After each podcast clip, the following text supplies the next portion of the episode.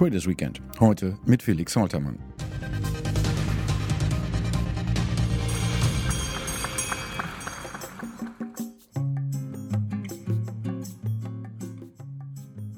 Felix Holtermann ist Journalist. Das ist soweit nichts Besonderes. Er begeistert sich für Digitalisierung und das insbesondere im Finanzsektor. Auch hier wird man noch keine Auffälligkeiten bei jemandem erkennen, der Volkswirtschaft in Köln und Auckland studiert hat. Felix Holtermann hat aber daneben auch politische Wissenschaften studiert. Und diese Kombination aus Ökonomie und Politik hat ihn in dieser Woche ganz klar in eine Pole Position gebracht. Besser gesagt, er konnte seine ganz spezielle Kompetenz an besonderer Stelle anwenden und für seine Leser nutzbar machen. Denn unser heutiger Gast beobachtete den Parlamentarischen Untersuchungsausschuss zum Wirecard-Skandal mit ganz illustren Zeugen wie Olaf Scholz und Angela Merkel. Holtermann sieht sie aus einem ganz besonderen Blickwinkel, denn er hat den größten Wirtschaftsskandal der deutschen Nachkriegszeit in einem Buch verarbeitet. Geniale Betrüger heißt es. Und es zeigt auf, wie Wirecard Politik und Finanzsystem bloßstellte. Im Prinzip wurde ein System betrogen, das betrogen werden wollte, so das Fazit. Die Frage ist nun, wie weit die Einsicht nach der Bestandsaufnahme dieser Woche gediehen ist. Ob es das System erkannt hat, ist eine gute Frage. Der Untertitel von meinem Buch Geniale Betrüger ist ja, wie Wirecard Politik und Finanzsystem bloßstellt. Und ich glaube, das hat geklappt. Äh, ich glaube tatsächlich, der Untersuchungsausschuss hat aufgezeigt, wo überall äh, das Finanzsystem Defekte hat in Deutschland, wo Sachen nicht so funktionieren, wie wir das denken und wo auch in der Politik große Probleme sind. Das ist eine Form von Bloßstellung und es ist vielleicht auch eine Form von ähm, Selbsterkenntnis. Äh, der ganze Fall Wirecard hinterfragt gerade auf der politischen Ebene deutsche Gewissheiten, vielleicht auch deutsche Illusionen. Deutschland gilt ja immer als Land der Regeln. Bei uns ist alles äh, geregelt bis zum Centbetrag beim Dosenpfand. Bei Wirecard sehen wir jetzt, äh, schaut mal einmal hinter diese, hinter diese Kulisse dann ist da gar nichts geregelt und dann ist da zumindest am Finanzmarkt extrem viel möglich. Und das soll sich jetzt hoffentlich ändern. Ähm, da arbeiten ja auch viele Politiker im Bundestag dran. Andere sagen, es geht längst nicht schnell genug. Untersuchungsausschüsse gelten unter parlamentarischen Berichterstattern immer als stumpfes Schwert, weil am Ende des Tages enden sie mit der Legislaturperiode und meistens nicht mit einem eindeutigen Votum. Was ist dein Eindruck vom Parlamentarischen Untersuchungsausschuss Wirecard im Bundestag jetzt?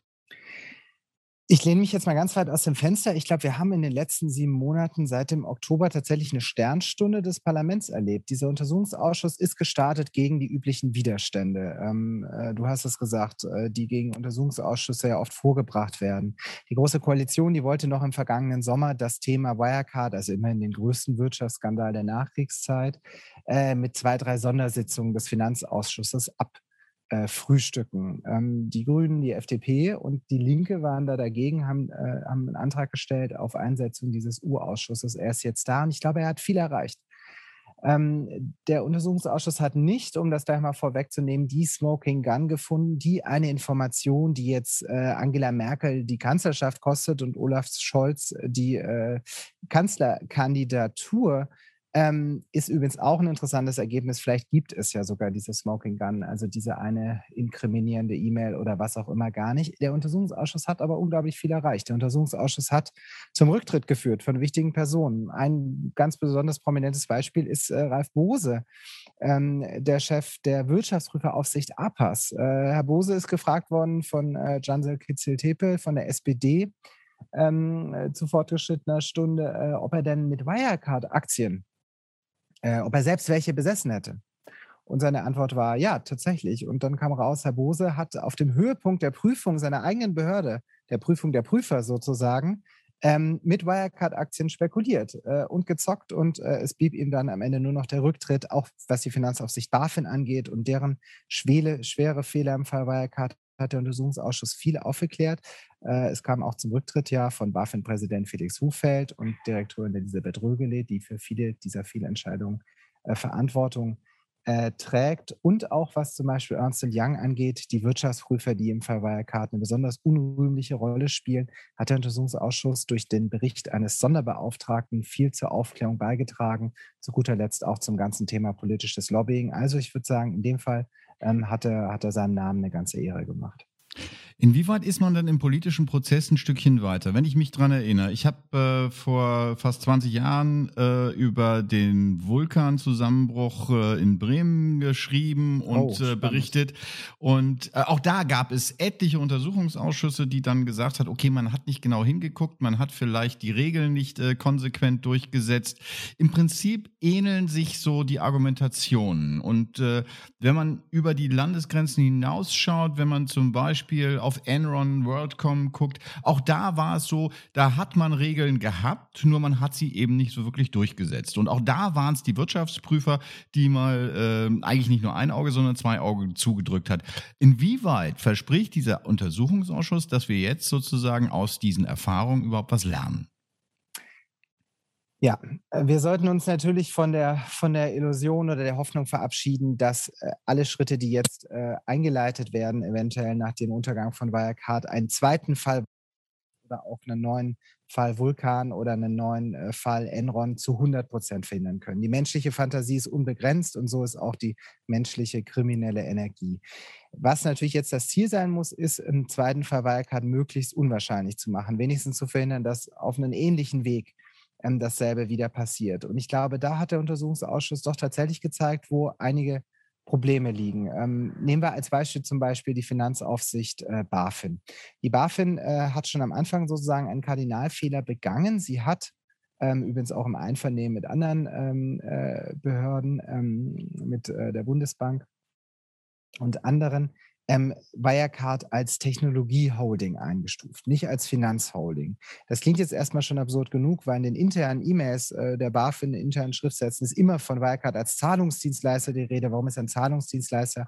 Keine Finanzholding sein soll, erschließt sich auf den ersten Blick ja nicht so ganz. Das hat dazu geführt, dass die Bankenaufsicht der BaFin nur für die extrem kleine Wirecard Bank zuständig war, nicht für den ganzen Konzern.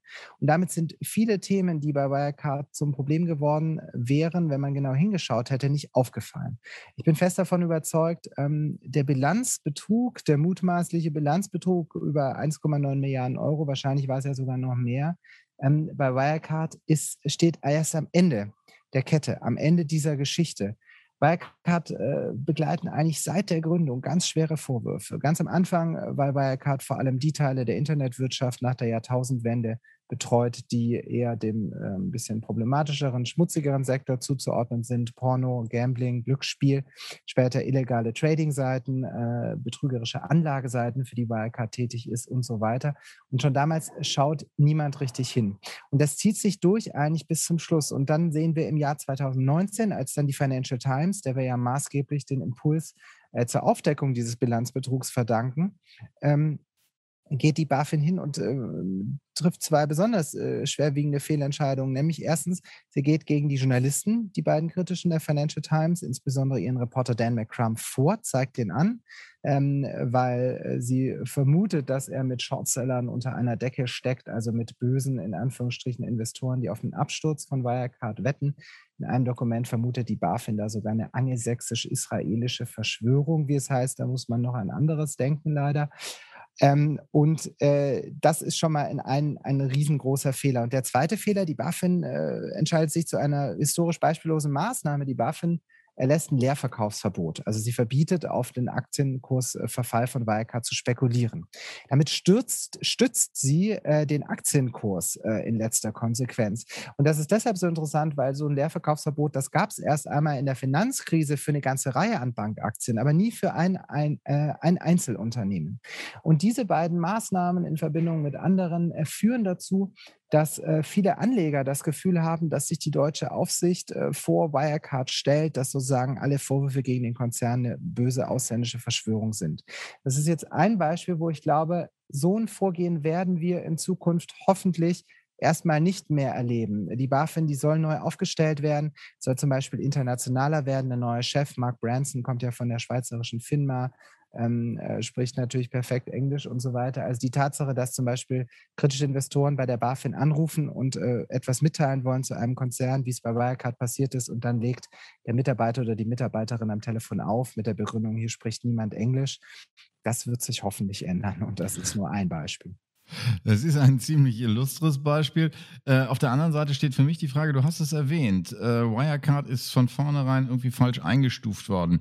Jetzt haben wir in der Finanzszene ja generell das Phänomen, dass viele Firmen, die wir traditionell eigentlich dem Finanzbereich zuordnen, jetzt zunehmend den Glanz von Technologieunternehmen abschöpfen möchten und sagen, wir transformieren uns zu Technologieunternehmen. Das hört man sowohl von Banken, das hört man aber auch äh, von äh, Dienstleistern wie der deutschen Börse. Äh, was hat das für Folgen für ähm, die Finanzaufsicht insgesamt, aber was hat das für äh, Folgen auch für den Markt, für den, für den Sektor an sich? Extrem spannende Frage. Wir führen ja gerade dieses Gespräch. Ich sitze hier im Deutschen Bundestag, weil heute die Anhörung war von Angela Merkel äh, im Wirecard-Untersuchungsausschuss. Und die Kanzlerin hat heute selbst gesagt, vor einigen Stunden, ein großes Problem sei offensichtlich, dass Technologiekonzerne weniger stark beaufsichtigt werden, dass die so eine Art Freifahrtschein genießen oder vielleicht ein bisschen positivere Begleitung. Ähm, das haben wir im Fall Wirecard ganz extrem gesehen. Und ich glaube, das ist ein Riesenproblem. Insbesondere auch, du hast es gesagt, weil viele Banken sich ja zum einen immer mehr als Technologiekonzerne begreifen und andersrum wird ein Schuh draus, viele Technologiekonzerne immer mehr Bankdienstleistungen anbieten. Denken wir mal allein äh, äh an die großen äh, Spieler aus den USA, ob das äh, jetzt Amazon ist, äh, äh Google, Apple und Co.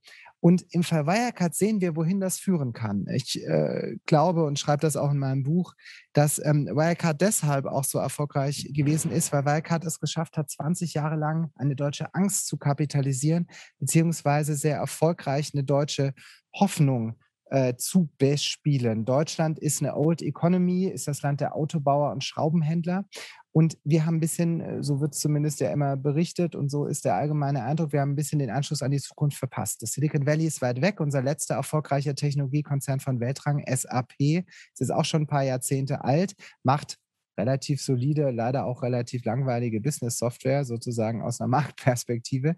Und Wirecard kommt und sagt, wir haben die Zukunft verstanden. Wir wissen, wie das Bezahlen von übermorgen funktioniert. Wir experimentieren mit künstlicher Intelligenz, mit Blockchain. Wir sind also im Kern ja eigentlich auch ein ziemlich langweiliger Zahlungsdienstleister, aber alles, was wir drumherum machen, das ist so spannend, so technologisch äh, intensiv ähm, und so zukunftsträchtig, dass wir eigentlich äh, sozusagen eine Technologieschmiede sind. Heute wissen wir, das allermeiste davon ähm, war, war Betrug bzw. Fake, äh, eine Scharade. Zum Beispiel äh, das Kernbankensystem von Wirecard war bis zum Schluss eine jahrzehntealte Lösung der Fiducia, also der Genossenschaftsbanken, ähm, äh, wo die Angestellten mir heute sagen, wir waren froh, äh, wenn, äh, die, wenn die Downtimes, die Ausfälle äh, nicht so groß würden bei unseren Zahlungsabwicklungssystemen als anderes Beispiel. Also hinter der Fassade war Wirecard gar nicht dieser Technologiekonzern, aber sei es drum da sehen wir tatsächlich ein Problem und ich glaube, dass das auch noch nicht ganz gelöst ist. Also die Frage, die du, die du aufgeworfen hast, wie gehen wir mit Unternehmen um, die immer mehr verschmelzen, die an der Schnittstelle sind zwischen Technologie und Finanzen, äh, die ist noch nicht gelöst. Wenn die Kanzlerin jetzt selbst sagt, dass man sich darum kümmern muss, dann ist das, glaube ich, für die Politik ein Thema, ähm, was jetzt angegangen werden muss. Und was macht das mit dem Markt? Ähm, äh, das war, glaube ich, der zweite Teil der Frage. Im Fall Wirecard sehen wir, wie verführerisch so eine Erzählung für den Markt, für viele Aktionäre und auch für viele offensichtlich Aufseher, Politiker ist. Viele haben gerne mitgeträumt bei Wirecard. Und Markus Braun, der war der Hohepriester äh, dieses Traums, ist er aufgetreten, der langjährige Vorstandschef wie Steve Jobs mit schwarzem Rollkragen, äh, Pulli und Sakko. Ähm, wenn man genau hingehört hat, ähm, äh, war es doch ein ziemliches, äh, ziemliche Mischung aus ein bisschen Techno-Bubble, Heilsfantasien des Silicon Valley und äh, ähm, ein bisschen noch äh, libertärer Erzählung, die Markus Braun da aufgebracht hat. Aber viele hat es offensichtlich überzeugt. Und das heißt wahrscheinlich, dass wir auch bei vermeintlichen oder sogar echten Digitalkonzernen beziehungsweise Vorreitern auch als Anleger weiterhin noch deutlich kritischer hinschauen müssen und Geschäftskonzepte, die wir nicht verstehen, insbesondere wahrscheinlich aus dem Investieren hinausnehmen, wie das ja Warren Buffett zum Beispiel schon lange sagt. Der sagt ja zum Beispiel, in Banken investiert er eigentlich nicht, weil Bankbilanzen versteht sowieso keiner. Stichwort Markus Braun. Ich meine, ich habe es am Anfang erwähnt, äh, Markus Braun ist als Gast rumgereicht worden auf den Podien ähm, der Wirtschafts- und der äh, Finanzszene und ähm, hat dort, wie du schon erzählt hast, äh, ganz clever Wirecard auch verkauft.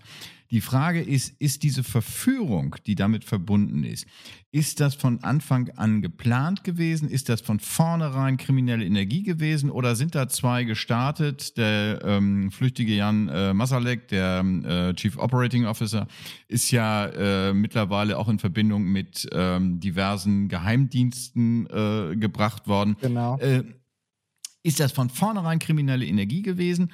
Oder sind da zwei gestartet, die dann gesagt haben, das, was wir uns ausgedacht haben, funktioniert nicht, wir setzen eine andere Geschichte drauf? Also, Stand heute ist natürlich völlig klar, es gilt die Unschuldsvermutung. Noch ist niemand im Fall Wirecard rechtskräftig verurteilt. Es ist noch nicht mal ein Gerichtsverfahren eröffnet. Das heißt, noch können wir über die Beteiligten keine abschließenden Aussagen treffen. Was wir wissen ist, äh, was der aktuelle Erkenntnisstand der Ermittler ist und was uns viele Insider und externe Experten berichten. Und auf der Basis können wir natürlich erste Schlussfolgerungen ableiten, die sich auch immer noch mal im Verlauf des Prozesses ändern können. Äh, Markus Braun ist in Untersuchungshaft seit dem Juli im vergangenen Sommer. Ihm werden schwerste äh, Wirtschaftsvergehen vorgeworfen. Ähm, gewerbsmäßiger Bandenbetrug, äh, Marktmanipulation, Untreue. Ähm, Jan Masalek hat sich äh, einer Verhaftung entzogen, ist auf der Flucht. Nach Handelsblatt-Informationen ist er ja äh, in der Nähe von Moskau. Ähm, also fragen können wir letzteren zumindest aktuell nicht. Markus Braun selbst, der CEO, sagt oder lässt das über seine Anwälte erklären, er sei selbst betrogen worden. Jan Masalek hätte ihn sozusagen hintergangen ähm, und er hätte davon nichts mitbekommen. So, Jetzt ist die Frage, wenn wir uns die heutige, die Firmengeschichte anschauen, 20 Jahre Wirecard, war es von Anfang an auf Betrug aufgebaut? Ich weiß es nicht, ehrliche Antwort. Was man aber, glaube ich, ganz sicher sagen kann, ist, es ist ein Konzern, der von Anfang an, seit seiner Gründung, äh, auch den krummen Weg geht, nicht nur den geraden. Das sehen wir zum Beispiel bei der Abrechnung, äh, fangen wir ganz simpel an, für Online-Pornografie. Online-Pornografie ist ein wahnsinniger Wachstumsmarkt um die Jahrtausendwende. Ähm, es ist tatsächlich ein disruptives Geschäftsmodell. Niemand muss mehr in Schmuddelläden gehen, sondern kann das entspannt äh, zu Hause konsumieren, die Inhalte. Das Problem ist nur, dieser Markt braucht Zahlungsabwicklung und viele Banken arbeiten damit nicht zusammen wegen regulatorischen Vorgaben oder anderen äh, äh, internen äh, Regeln sozusagen. Und Wirecard geht da rein. Und wie wir heute wissen, bietet Wirecard schon damals zum Beispiel Zahlungsabwicklung über Dialer an, Webdialer die die Internet-Einwahl dann umleiten äh, auf sehr, sehr teure Rufnummern, äh, 0190-Nummern und anderen. Und viele Nutzer werden darüber nicht richtig informiert oder gar nicht informiert, erhalten dann später eine riesige Telefonrechnung ähm, in dieser noch frühen Internetzeit und bezahlen dann natürlich aus Scham. Äh, weil da im Zweifel der entsprechende Anbieter äh, draufsteht. Und das ist vielleicht ein Beispiel, was zeigt, dass Wirecard äh, eher den krummen Weg auch gegangen ist, wenn man damit gutes Geld verdienen konnte. Wir sehen ein anderes großes Beispiel, das ist das ganze Thema Geldwäsche bei Wirecard. Wirecard ist ein ganz großer Zahlungsabwickler für äh, Online-Glücksspiel, insbesondere Online-Poker in den Nullerjahren. Jetzt bricht ähm, ungefähr ab 2008 in den USA der Online-Poker-Markt zusammen, weil die US-Regierung erstmalig äh, eine Art staatliches Glücksspielmonopol auch im Internet durchsetzt, weil ähm, Visa und Mastercard ähm, Zahlungsabwicklung für Online Poker, Online-Glücksspiel sperren. Und Wirecard äh, müsste eigentlich äh, extrem davon betroffen sein, von diesem Einbruch. Ist damals mit Abstand der wichtigste Geschäftszweig. Man sieht das in einem aber dann geht es eigentlich wieder wunderbar weiter.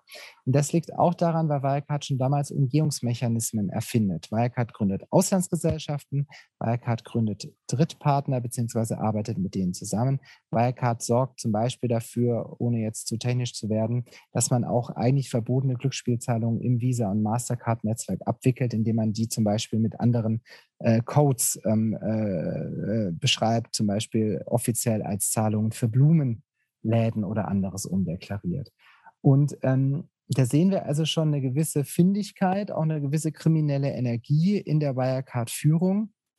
Und jetzt wird es eben interessant, als man dieses Drittpartnernetzwerk und dieses Auslandsnetzwerk dann einmal hat, so sieht es zumindest Stand jetzt aus und davon gehen auch die Ermittler aus, eignet sich das nicht nur dafür, problematische Zahlungsströme, Geldwäsche zu verschleiern, sondern es eignet sich auch dafür, dann, wie die Staatsanwaltschaft München glaubt, spätestens ab 2015 wahrscheinlich auch schon früher eben auch ähm, äh, äh, letztendlich Scheingeschäfte zu verbuchen. Äh, das wäre dann tatsächlich eben der Bilanzbetrug.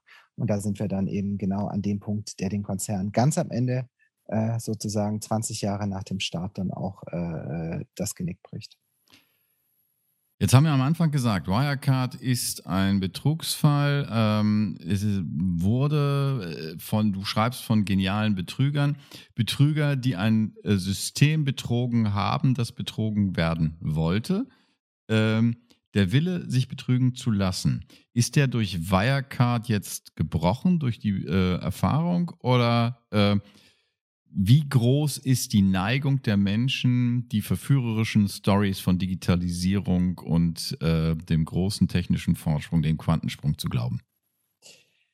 Ja, ohne jetzt zu prosaisch zu werden, es gibt ja den schönen Satz, die Welt will betrogen werden. Also äh, tatsächlich ist, glaube ich, eine gewisse Neigung, äh, besonders erfolgsversprechenden äh, Geschäftskonzepten, besonders charismatischen Gründern, besonders äh, die digitale Zukunft verheißenden Propheten hinterherzulaufen, groß und wird sich wahrscheinlich auch durch einen Fall Wirecard nicht, äh, nicht ändern. Ähm, ich habe die leise Hoffnung, dass es vielleicht etwas schwieriger wird, zum, zumindest für entsprechende mögliche Nachahmer, ähm, äh, nochmal so erfolgreich zu werden, will heißen, in den DAX zu kommen.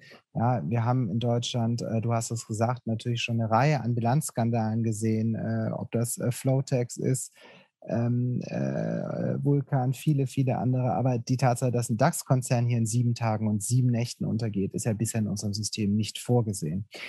Und da habe ich tatsächlich Hoffnung, dass das so schnell ähm, wieder nicht passiert, aber dass da grundsätzlich die Gefahr weiterhin hoch ist, ähm, äh, auch auf solche, auf solche falschen Propheten hereinzufallen. Äh, ich glaube, äh, das, das ist leider weiterhin gegeben. Man muss es eben so unwahrscheinlich wie möglich machen. Jetzt bist du als Journalist ja immer nah dran, zumal wenn du dich äh, mit der Finanzszene befasst. Journalisten, gute Journalisten sind immer Skeptiker.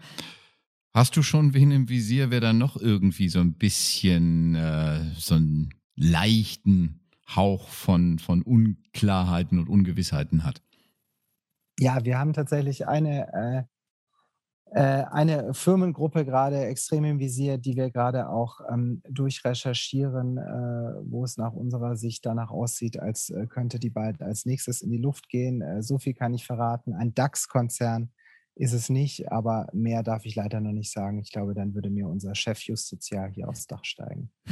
Das wollen wir natürlich nicht, zumal so kurz vor dem Wochenende. Darf ich fragen, wie sieht dein Wochenende aus?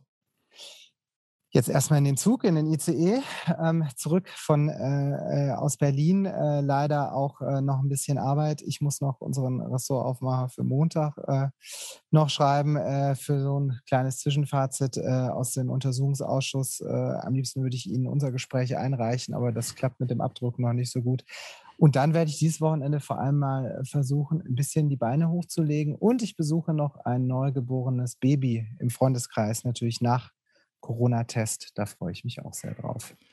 Das klingt nach einem sympathischen Wochenende, wenn die Arbeit denn getan ist, wenn es auch ein kurzes Wochenende vielleicht wird, mit Blick auf äh, Redaktionsschluss und dergleichen mehr. Ich kann es nachvollziehen. Felix, ich danke dir herzlich fürs Gespräch. Und Ganz herzlichen Dank für die Einladung. Und ich wünsche dir ein schönes Wochenende. Ebenso, danke.